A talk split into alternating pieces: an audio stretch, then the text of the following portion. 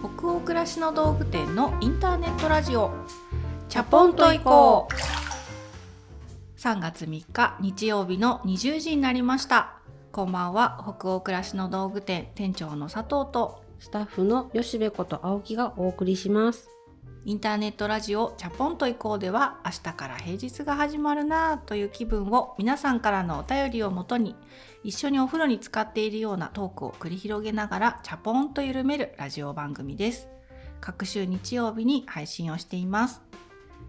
3月3日ひな祭り。ね、おひな様。うん。おひな様って何食べたらいいんだろあのちっちゃいポンポン菓子あれ？違ったっけ？ひなあられか。あなんかあのピンクとか白のちっちゃなあられ、はいはいはい。あれ好きです。なんかいろいろあるじゃない？節分にはうん。巻き寿司を食べ、恵方巻き？そう恵方巻きを食べ、うんうん今年は東北東だったんだっけ、うん。うんうん。3日って何食べるんだっけって思って。ちらし寿司だ。あ、ちらし寿司そうか。だよ。また寿司か。いやあれ恵ね方巻きもちらしじゃないんだよね。ね私が好きなのはね握りあ、そうね、うんそうね。そっちの寿司だね。ああ、そしてハマグリのお吸い物を添えられてますよね。そうそうそうそこにね。そうだだから今日はもうちらし寿司で腹いっぱいみたいうんなうんうん状態での20時うん、を迎えられてるご家庭がいるかもしれない、あるかもしれないですね。かもしれないなるほど。はい我が家は何もないと思います 我が家は何もない。そこにかこつけて、じゃあ我が家もとかはな。ない多分非常にシンプルイズベストな3月3日を過ごしているんではないかなと予想されますね。そうね、はい案外昼ご飯焼きそばとか食べてるよね。そうですね。はい、でもなんか3月ですね3日って今自分で言ってあ3月3日かってすごい思っちゃったんですいませんちょっと話をねうん。今日ちょっと私あのー珍しくないですか？ん？珍しくないですか？ちょっと謎々が出たよ、今。佐藤さんからの謎々がもちょっと気づいていただいていいですか吉部さん。今日ラジオの収録にね、ちょっとうんうん首元に巻きつけてきたものが全部言った自分で。謎々の出題者が答答ええを言いまし全部自分で質問して自分で答えを。なんか違うんじゃない？って言いながらも手ははたはたってこう首の方にこうそれですよね。当店で初めて作ったオリジナルのスカーフ、ミニスカーフ。ミニスカーフのブラウンの方が。そうこれブラウンの方がね。可愛いね。可愛いよね。やっぱシルクだからさね。しっとりしたツヤというか。いいね。これ本当にあの作ったデザイナーとかプランナーと一緒にシルク100にするのか、うんうん。少し違うその繊維を混合させて、うん。もうちょっとカジュアル感を出すのか、うんうん。どっちもの良さがあったの。はい。でやっぱりシルク100だとお洗濯とか気をつけなきゃいけないし、なんかお客様がそのお手入れのしやすさみたいなことうんうん。も私たちのオリジナルブランドって割とお洋服作る時とかも大事にしてる視点ではあるけど、どうすべきかって最後2択で素材超悩んででも最終的にやっぱりシルク100の方が巻いた時になんか顔写りがうん。いいとか、うん艶っぽく顔も見えるとか、あとはふっくらするんですよね。うん、うん、巻いた時に、ね、巻いた時に。だからあ逆にテクいらずでうん。やれるかもっていうので私もやっぱり40代後半になってきてなんか T シャツ1枚とかニット1枚とかでピアスだけっていうよりはなんかね首元にネックレスとか何か彩りを欲することが最近増えてきて、うんうん。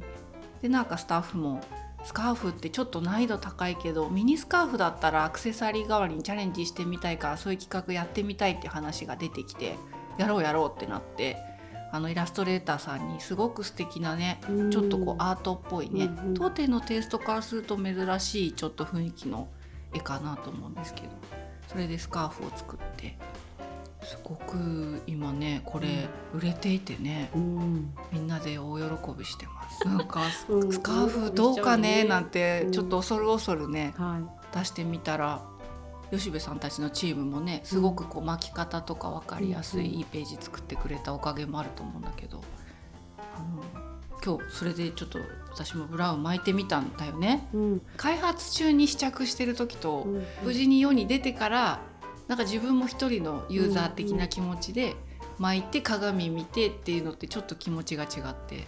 わかる、今日ね朝ね鏡見てあいいじゃんってなったの、うん、いいよ。可愛いよ、うん、ありがとう。私もう一色のブルーの方にしようかなと思ってて、うんうんうん。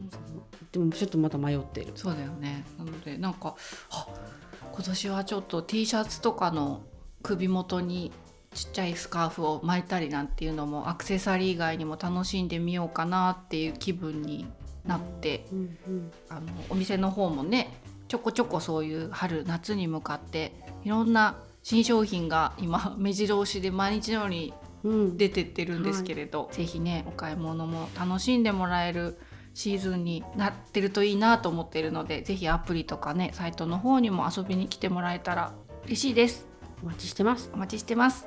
じゃあ今夜もチャプラーの皆さんからお便りいただいていますのでご紹介するところから始めたいと思います。栃木県にお住まいのラジオネーム夏美さんからのお便りです。152夜でお話ししていた心が整う家事について。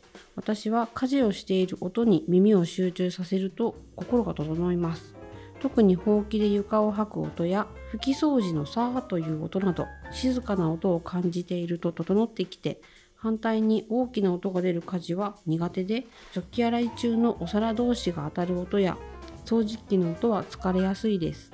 でも苦手な食器洗いも水の流れる音に集中すると楽になります。家事は続けてやると疲れるのでもうここで一旦休憩と思った時はテーブルの上にお香コーヒーおやつを丁寧にセッティング。休憩セットを横目に霧のいいところまで終わらせます。152夜の放送を聞いて私も自分の家事について考えて得意苦手を書き出してみると頭の中が整理されました。はい栃木県の夏美さんですね。ありがとうございますそっか152夜のね放送なんかし私も聞き直したんですよ、はい。ピラティスしながら、うん。なんか 自分たちの話なんだけどところどころ吹き出してしまいまして。そんな吹き出すとこあったっけ？なんか話してた時はそうでもないかなと思ったんだけど、うんうん。ただなんかあれが苦手だこれができないっていう話で、うん。なんか少しこうストレス解消されたのか、あの日の収録楽しかったんですよ。そういつも言わないここと言ったかな？いやいつもそういう話ばっかりしてるんだけど、うんうん。なんかこうベランダ拭けないみたいな話をできてちょっとすっきりしたとこがあって、うんうんうん。後でちょっと恐る恐る聞いてみたらなんかね吹き出しちゃったりなんかして。あとちょっとができないのよそうなって。いうのよね。この病なんだろうっていう。でなんかお便りくださっててね。あの花粉飛んでるのにベランダのこの手すりのとこ拭けない人いらっしゃったんですよ。あいましたいねらっしゃったんですよ。もうおね便りくれてもたう抱きしめに行きたいわけですよね、うんうん。やっぱそういうお便りいただくと「うわいたか」と「日本のどこかに」っていう。の。私だけじゃない。でその方も、まあ、反対側？体にかける方じゃないからいっかっていうことにしてるって書いてあったんですでよ。もそういうことよね。そういう折衷案で生きてますよね。そうなんですよ。間があるんだよ間がっていうねっていうところで。そうやることはい。で自分が納得しているっていうところをね、ぜひ組んでいただいて、いただいてね励まし合っていきたいわけなんだよね。そう。で夏美さんも得意と苦手をちょっと書き出してすっきりしたって言ってくださっててすごく嬉しかったんですけど、うんうん。私もこの大きい音が出る家事苦手ってすごくわかります。うん。私もすっごくわかる。あ本当？大きい音を打ち消すためにイヤホン入れてたりなんかちょっと工夫してみるんですけど、うん。でもやっぱ目の前のゴミに集中すると私は 大丈夫になりました。あーそっかそっか。埃とか。そう一歩先のゴミを目指して 掃除機かけるじゃないですか、はい。あそこに行くとなんかこう埃が隅に溜まってるなとかってこう掃除に集中すると案外大丈夫ですね。うんそっかそっか。なんか掃除機ってすごい音するもんね。特にあの最大モードとかにさ、そう切り替えると「えーん!」って、自分がやる時ってうん。気にならないんだけど、うん。人がかけてる時うん。なんかすごいぶつけてるなとかいうのが気になる。すっごいガンガン言ってるけど何をしてるんだろうっていう。カニですよね。そう家族が掃除機かけてる時の音で夫も夫で息子が自分の部屋掃除機かけてると、うん。あまりにもあっさり終わるのですごい気になるみたいで本当に今ので終わったの？って すごい確認しに行くんですよ。あみんなそれぞれの作法が気になるんだな。そうそうわかるだから音だけじゃなくてね掃除のやり方とかねやっぱり気に出しちゃうあのとこってありますよね。う。ん。うん、そう食器が当たる音とかそう私もなんかお鍋とかうん。ざるとか、うんうん。キッチン道具とかがこう洗いかごで乾いた後にしまっていく時の音とかも結構ストレスなんですよ。うんうんうんなんかそのドンドンドサドサっていう、はだからなんかあこの音に敏感になりやすい家事あるなっていうのはあんまり今日まで意識してなかったんだけど夏美さんのお便り読んで確かにあるわって思って私もだから割とルーティーンで土曜日一気にそういうキッチン片したり掃除機かけたりっていう時吉部さんと一緒でイヤホンしてうんうん。かなりのボリュームを上げて、うん。クラシック聞いたりなんかラジオ、うんうんポッドキャスト聞いたりってしてるのそれなんだね。それなのかも、うん。でそういう時にさ、うん。話しかけられてるところに気づけなくって、うん。すごい近くでトントンって肩を叩かれるともうドキーッとして「え何何?」みたいな。向こうは普通に声かけてるだけなのに、うん。私はその音聞いてエツに入ってるから、うん。みたいなこう整えようとして乱されるみたいな、ね。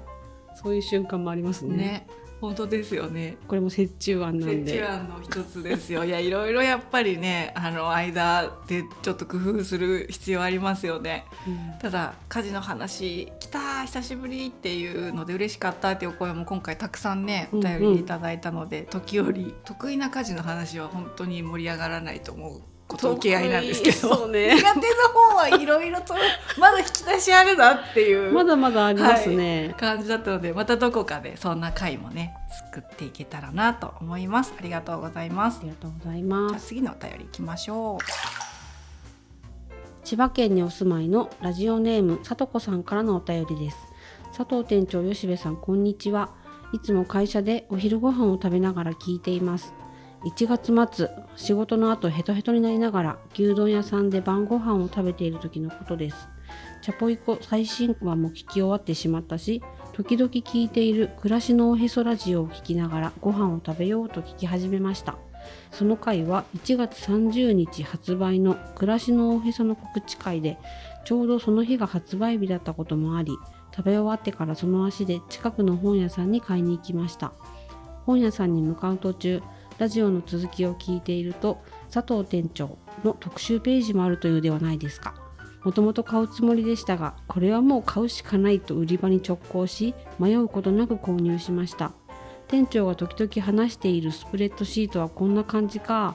クラシコムのオフィスってこんな感じなんだと楽しく拝読しました。違うラジオの話を長々とすみません。でも思わずお便りを送りたくなる出来事でした。これからも配信楽しみにしています。はい。千葉県のさとこさんありがとうございあます。りがとうございます。そうそう。ねあのー暮らしのおへそにメモするおへそっていうテーマのところで出させてもらってね。はい。はい。なんだろうメモするおへそとは言ってもなんかいろいろ手帳術とかそういう話では全然なくってうん。日頃いろんな長く考えないといけないテーマとかをどういうふうにこう個人的に管理してるかとかなんかそういうテーマだったんですよね。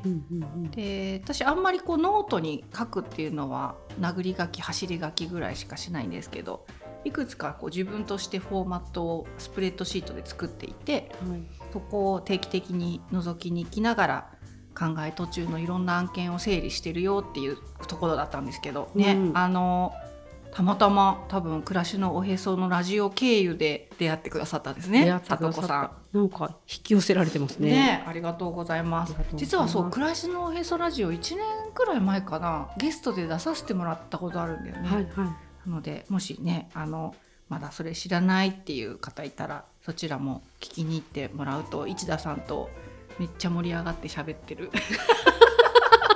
そのはははって言い続けてる。そうあっちでも「ははは」って言ってますどこ行っても「ははは」って言ってますのでぜひ遡って、はいよかったらそれもぜひ聞いてみてください。はい、ありがとうございます。その他にも今回もたくさんのお便り本当にありがとうございます。お便りはすべてチャポイコスタッフ全員で楽しく読ませていただいております。それでは本日のテーマとなるお便りに行きましょう。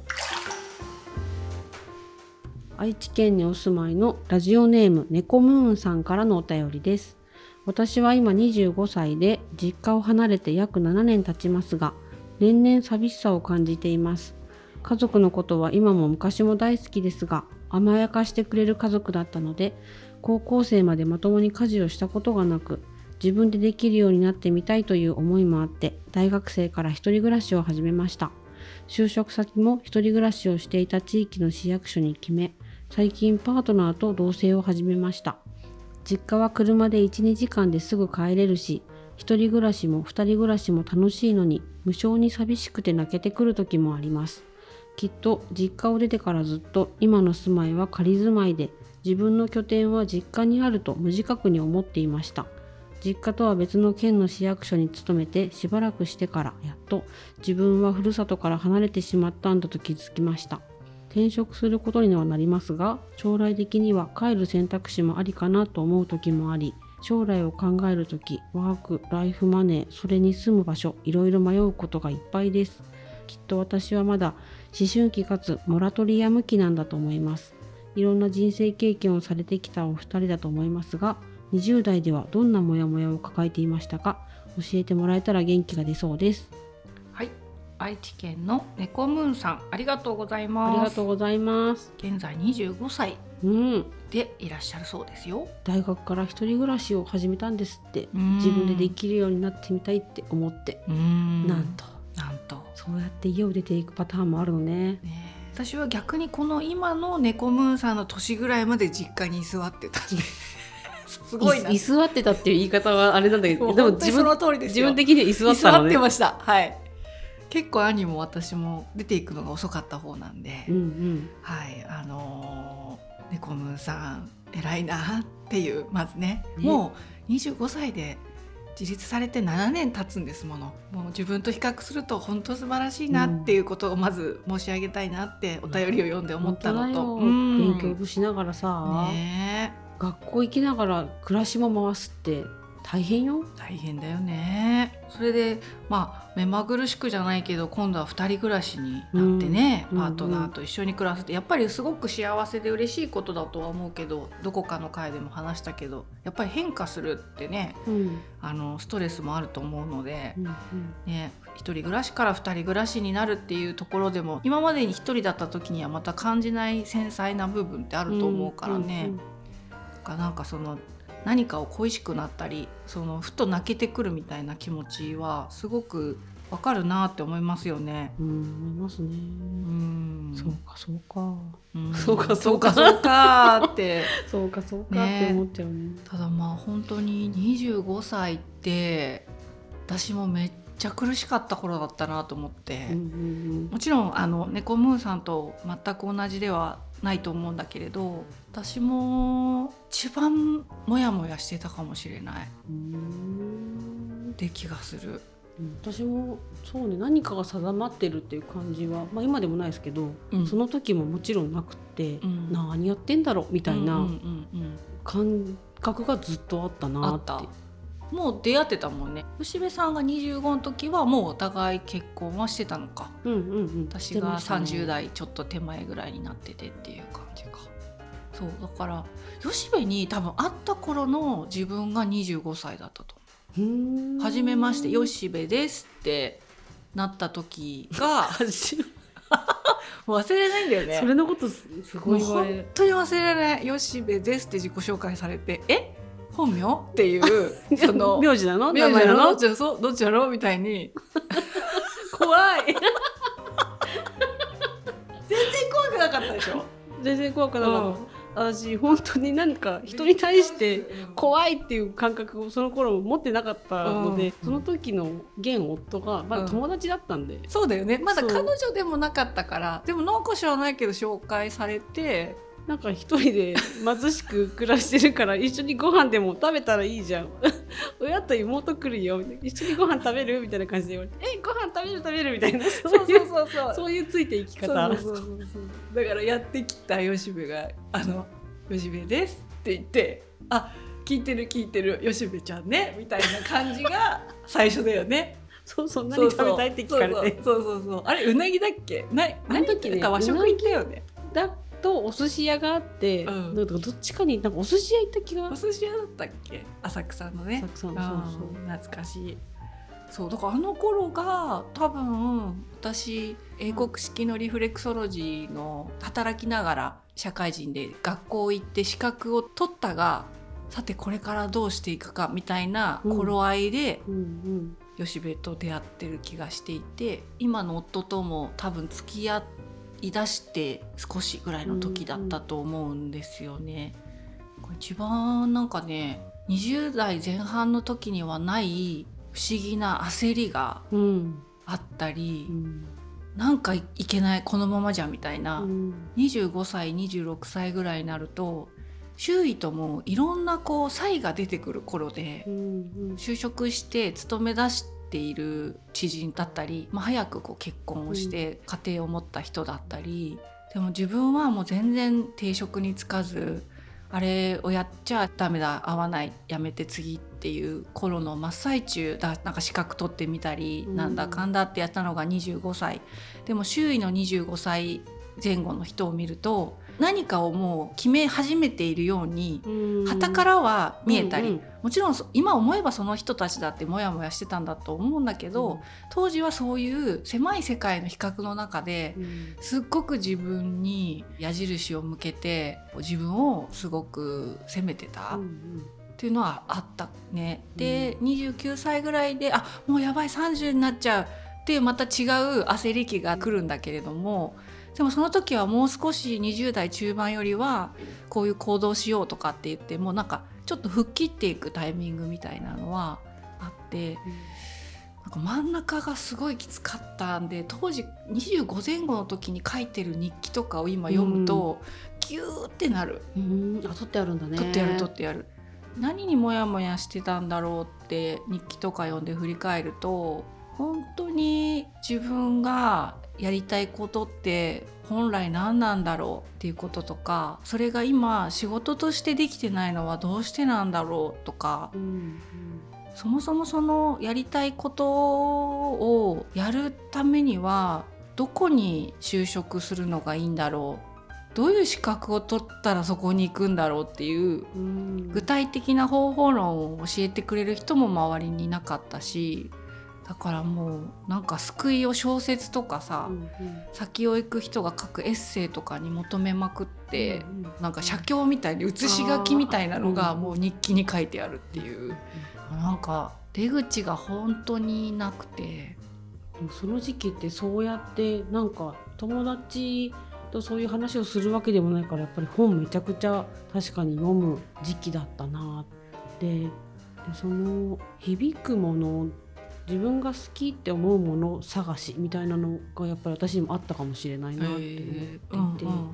ただ私あれなんだよね。20代早めに結婚した感じだったので。何歳の時だっけ？お兄ちゃんと結婚したのが。だから。入籍したのが22とかだったのかな。そっか。だからね20代周りにそういう子もいなかったりであのいろいろ決めているみんななんかしているなっていう中で結婚したいはいるけど自分の人生としてはフラフラしているっていう状態がその時期がモラトリアムといえばそうなのかなで子供ができましたって言ってからっていうのも、うん。やっぱり自分の人生も並行して動いてるはずなんだけどやっぱそっち中,、中心というか、うん。自分のこと考えようってするのがすごく難しい時期だったなって思う、うん。だからこれからかなっていう。うん。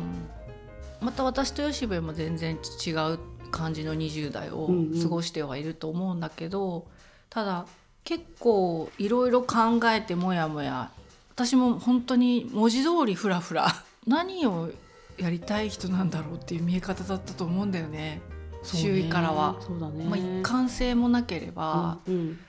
なんかいろいろ口ではこういうことやりたいとか言ってるけど、とは言っても飛び込んでいった業界だったりお店だったりっていうところで全然続かないし、うんうんうん。やめちゃうし。だからそういうのが続く中で、あだからこの一旦みんながうんこう乗ることにしたレールってあるじゃないですか、うん。こう学校に行ってみてちょっと就職活動ってこうやってやるんだとか、うん。うんその場数を踏むっていうのは、うん。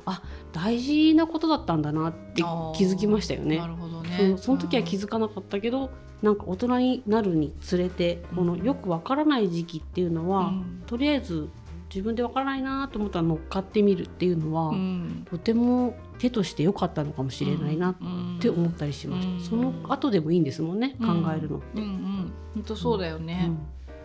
だからすごく自分がやってることに確信を持ってる人とかこの先もこれでいけるなって思ってる人とかって多分あんましきっといなくって、うんうん。その同世代同士で見るとすごくしっかりして見えたりとか、うん。なんか自分の道に向かって歩み始めるよっているように見える人でさえ実はその本人の心の中はぐっちゃぐちゃだったり。うんうんあのモヤモヤだったりすることがあるんだろうなっていうのは今のあの年齢から振り返った景色としては思うんだけどでも当時はなんかそういうふうに思えなかったからすごく苦しかったよね。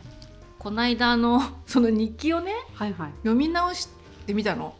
だいたい年末とかに掃除とかするタイミングで開けちゃいけないなんか箱みたいなのがあるんだけど、うんその中にいろいろね書いてた日記とか昔の写真とか入ってたりしてあれ誰の書いたことを写経じゃないけどその日記に写したのか分かるけどなんか幸福のうん、反対語はうん。諦めであるってメモされてて、すごいストイック。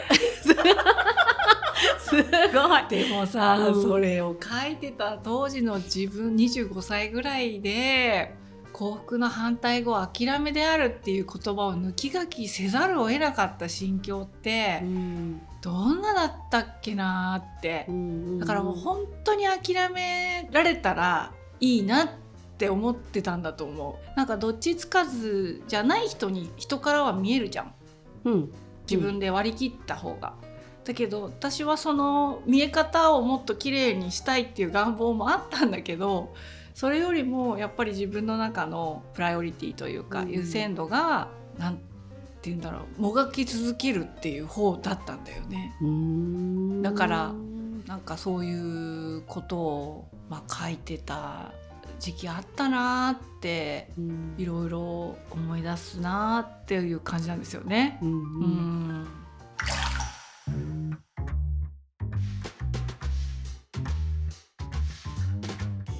モラトリアムって言ったらさ今もモラトリアムというかこう、うん。一旦人生が終わりますっていう時期までは、うん。もう猶予があるって思うと、うん。なんかまあしょうがないよな。生きてるしってなんかこう急に広い視点がこう生まれてこない。生まれてくるるね。結構大変な時期って、うん。うん。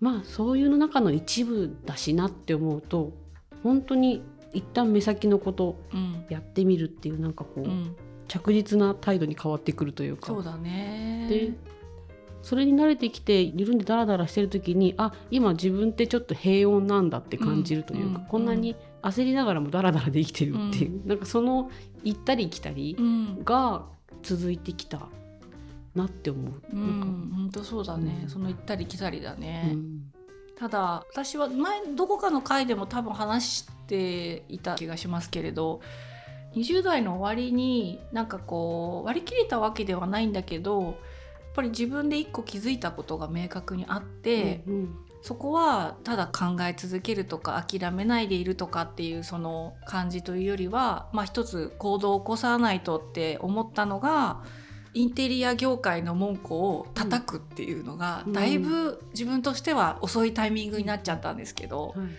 結婚する前後ですかね、うんにそれがあったっていうのは結構明確な20代終わりの転機かなとは思っていてなんかそこだけは怖くて聖域みたいにして取っておきたかった。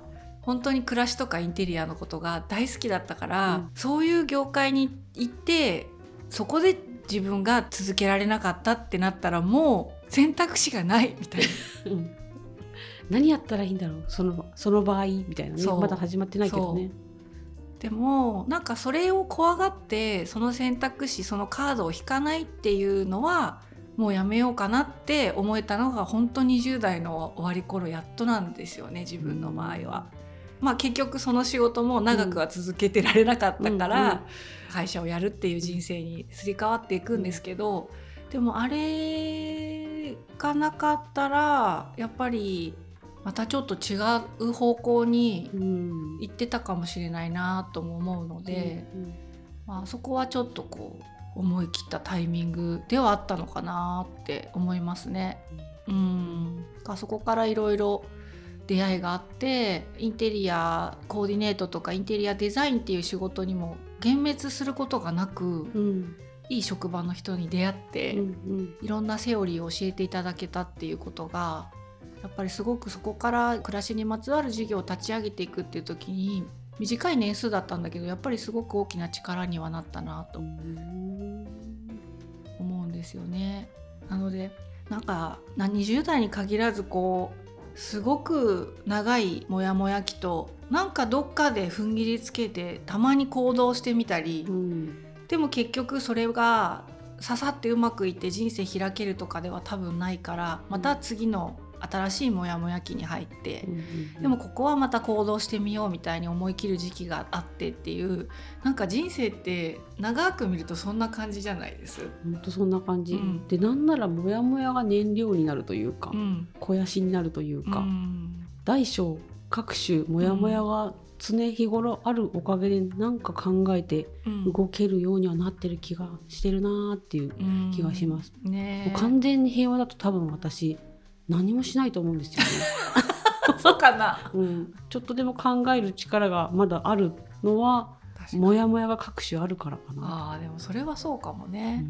うん、うん、なんか多分こういうのって全然本当は悪いことじゃないんだと思うんですよね。何か先が見えないことで悩むとか自分っていうものがわからないっていうのは死ぬまでずっとそうだと思うんで、うん、割り切れないっていいこともあるよね割り切らないとか、割り切れないっていうことが生み出す新しい何かアイデアとか、なんあり方もあるのかなって最近よく考えるのね。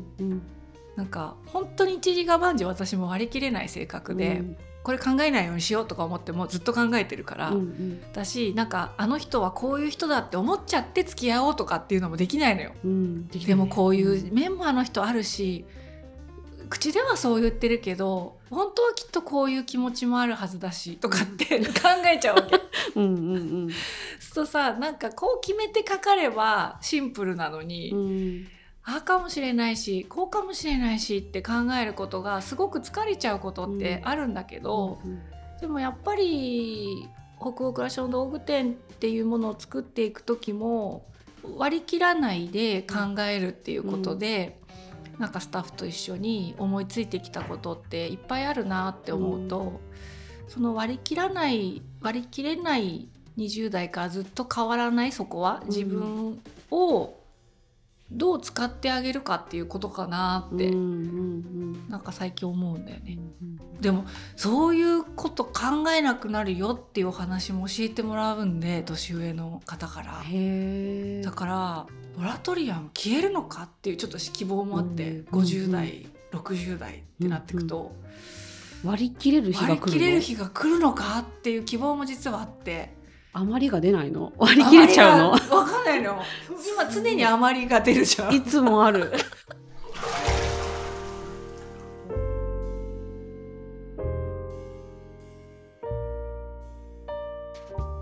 今夜のインターネットラジオチャポンと以降はここまでになります。皆さんお湯加減いかがでしたでしょうか？今日はまあちょっと久々なんですかねこの大人の進路相談室的な。的な。はい、うん。回で。20代どんなことで2人はモヤモヤしてましたかというご質問に答える回でしたけど吉部さんお湯の温度何度でしたでしょうか？お湯の温度20代の店長だいぶモヤモヤしてたんだなってことを改めて思いまして、うん。うん、そうだね。46くらいに。46度。くらいとか言ってさなんかですかねっていう。暑いんだかぬるいんだかちょっと今日はわからないんですけど。本当にそうだったんで。はい、はい、じゃあ皆さんの気分が今日も少しでも緩まると嬉しいです番組は北欧暮らしの道具店のサイト上やアプリに加えて YouTube や Spotify など合計8箇所で配信をしています。ぜひご自分のライフスタイルにフィットしたプラットフォームでお楽しみください。番組公式グッズや LINE スタンプなども販売中です。当店のサイトやアプリからぜひチェックしてみてくださいね。引き続きお便りも募集中です。サイトやアプリでチャポイコ最新記事を検索していただき、ページ後半にあるバナーよりお送りください。Spotify などの場合は説明欄のリンクからお便りフォームに飛ぶことができます。全国のチャポラーの皆さんお便りお待ちしております。次回のチャポンと以降は3月17日日曜日の夜20時を予定しております。それでは明日からもチャポンと緩やかにそして熱くいきましょう。北欧暮らしの道具店店長の佐藤とスタッフの吉部こと青木がお届けしましたそれではおやすみなさい。おやすみなさい。